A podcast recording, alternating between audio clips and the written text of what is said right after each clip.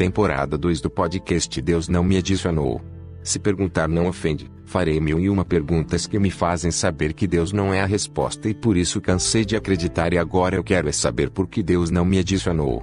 E agora limpe a sua cabeça e seja bem-vindo ao maravilhoso mundo do ateísmo, onde ser feliz é ter liberdade e não medo de perguntar.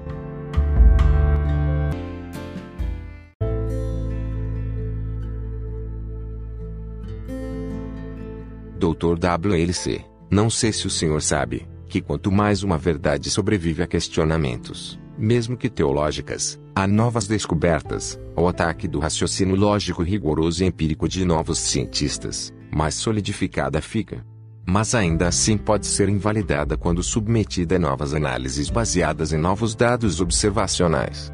A ciência prega e é exatamente assim que pensam muitos indivíduos céticos, dotados de privilegiada inteligência que sabem que o único caminho para desvendar os mistérios do universo e do homem é a investigação científica, baseada na experimentação paciente em testes que podem levar à comprovação de hipóteses. Caminho este que, enquanto não obtiverem as respostas, eles trilharão até a morte que com certeza será trilhado por outra geração de abnegados cientistas que também irão sacrificar a vida em benefício da verdade. Estes dedicados cientistas têm geralmente uma característica que conforta os simples mortais como nós eles em geral são céticos quanto à chamada a verdade sagrada e absoluta e a quaisquer fenômenos que ainda não tenham sido cientificamente testados e comprovados pelo teste de ouro da ciência. É aí que mora a grande diferença por ser desse modo que se descobre que a verdade absoluta e sagrada na verdade é relativa, ou abstrata como qualquer teoria que pode ser aperfeiçoada, modificada e até mesmo excluída quando admitida sua imperfeição. Repare que na ciência não existem dogmas, ou provas mágicas, o que há é o acúmulo sistemático de evidências, um conjunto de leis e teorias consistentes com os fenômenos naturais, que mostra que os processos naturais explicam os fenômenos que antes eram obviamente obra de Deus. A comunidade científica, ao se dizer científica, implicitamente diz que aceita como quase verdadeiros somente os conhecimentos científicos. Isso significa que a ciência admite que suas leis e teorias possam conter erros e, portanto, são passíveis de serem rejeitadas ou aperfeiçoadas no futuro. Portanto, note que os aspectos que divergem entre ciência e religião podem ser resumidos no dilema ceticismo versus crença. E se analisarmos essa divergência entre ciência e religião, notaremos que o desacordo fundamental não são as conclusões em si, mas sim a maneira certa ou errada. Em muitos casos, até percebemos que não faz nem diferença se é crível, absurdo ou mesmo verdadeiro, de se chegar até ela.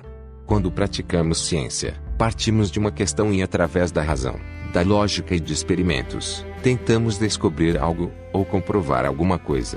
O poder do conhecimento está na evidência e na razão, que são sujeitos a erros. Uma teoria que não passa por um exame cético dificilmente poderá ser verdadeira. Além disso, mesmo se confirmada sua validade, não significa que sirva como descrição definitiva de algum fenômeno, ou então como explicação definitiva de uma questão.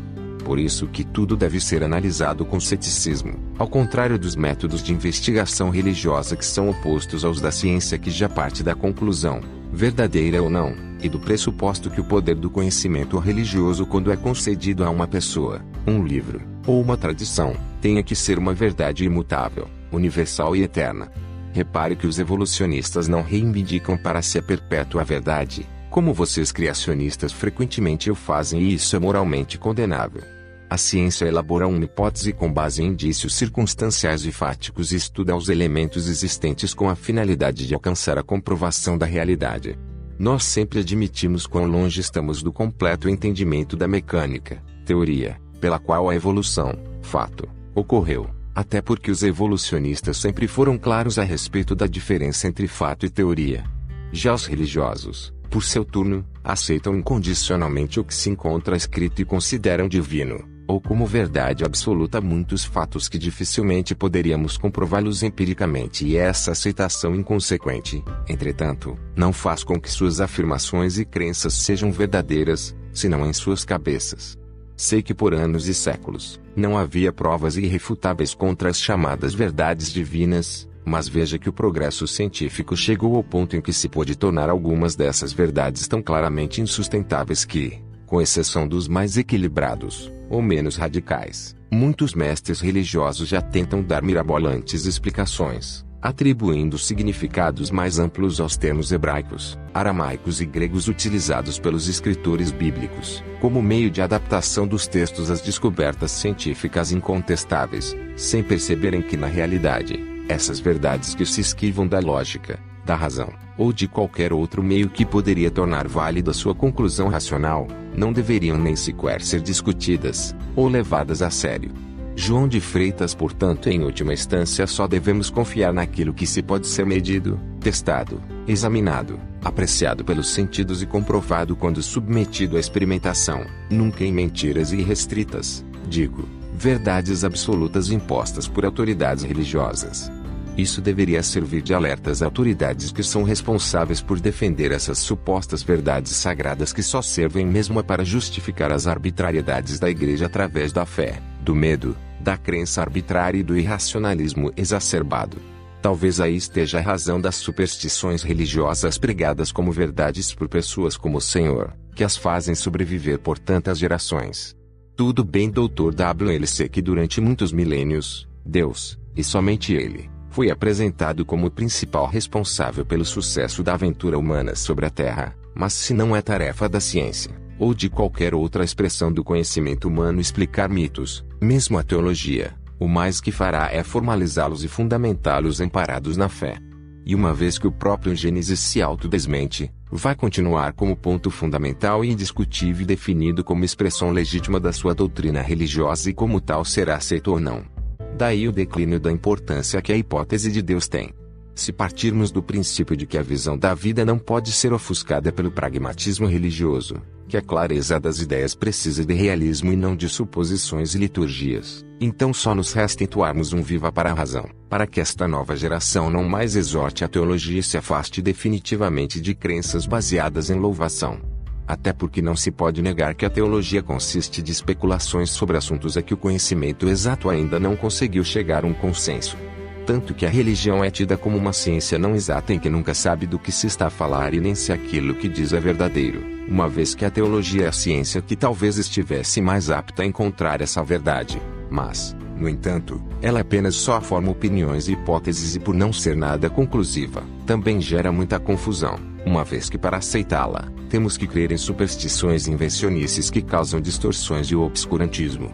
E esta constatação é reforçada por Loren Slay, quando escreve que o ser humano é o órfão cósmico.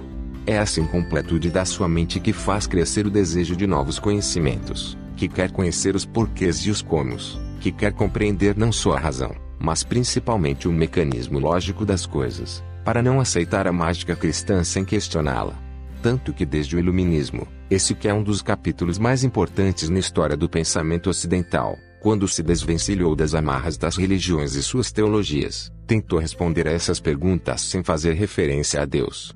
Dr. Craig, eu como filósofo não acadêmico, não o censuro como doutor em teologia por acreditar que os meios de desenvolver a inteligência e todo o conhecimento que o homem adquiriu em sua caminhada evolutiva tenha sido dado por Deus. Mas será que o senhor estaria preparado para as exigências intelectuais de um curso de engenharia para lidar com o concreto, ou só queria mesmo ter um diploma com validade de curso superior para lidar com o abstrato. Tudo bem que a sua teologia seja joelho no chão, mas todos que acreditam em liberdade tão profundamente quanto nós, sabem que a razão está na mente. Tudo bem que até o século XVI, a religião detinha o monopólio da explicação dos mistérios da criação, até porque antigamente Deus era a explicação para tudo mas que autoridade tem a religião em um Estado verdadeiramente laico para definir os princípios morais e éticos da ciência, impedi-la de tentar algo novo, ou qualquer assunto fora da teologia e sua incompreensível nebulosidade, se agora Deus não explica mais nada e está cada vez mais difícil explicar Deus. Se a religião faz desenvolver nos místicos, não apenas uma ignorância crônica em relação àquilo que vai contra seus dogmas, mas também um gosto por essa ignorância. Por que não vermos a religião como notória inimiga do conhecimento? Se Dawkins argumenta que a ciência já refutou Deus e que a religião é má e que tem origem num vírus da mente. Até entendo um místico em detrimento do bom senso não saber, ou não querer utilizar 100% de sua capacidade intelectual de raciocinar no intuito de valorizar sua crença. Mas se o declínio da religião é perceptível e inexorável em países de primeiro mundo e se estamos observando um declínio correspondente do irracionalismo religioso pelo mundo afora, escrever livros para mudar essa situação, ou continuar crente não é um desprezo, ou desrespeito à razão. Haja vista que qualquer teísta que apela para evidências de velhos livros retrógrados, mas tidos como sagrados, revela sua ignorância e desprezo em relação à ciência moderna.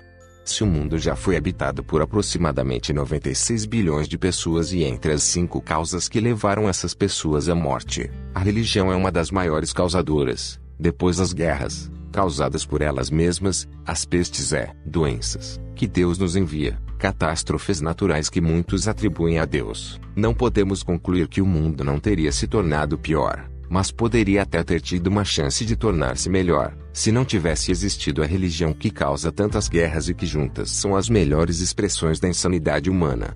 Se as pessoas comparam a sua crença em Deus a um seguro de vida, é melhor acreditar, pois se Deus existir, estou salvo do inferno, e só praticam o bem esperando uma recompensa futura no céu. Não é essa uma boa maneira de mostrar como a crença é fundamentada na hipocrisia, no temor a Deus e não estruturada em amor, na moral, ou qualquer coisa que possa ser chamada de racional ou ético.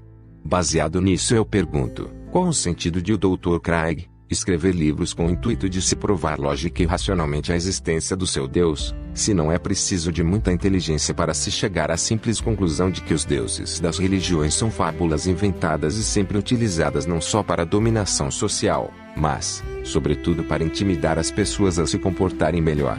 Se um ateu direciona o seu comportamento pela sociologia, que é um ramo das ciências humanas que estuda o comportamento humano em função do meio e os processos que interligam os indivíduos em sociedades, e a religião um conjunto de crenças que norteiam a vida do crente por acreditar que ela encerra uma concepção filosófica, moral e ética divindas de Deus, porque as cadeias estão lotadas de cristãos. Outro detalhe, se eu sou ateu e sou uma pessoa dotada de moral, por que não podemos concluir que não precisamos de religião para se ter moral? Disso não podemos concluir que a religião é irrelevante para a moral uma vez que não existem ateus nas cadeias.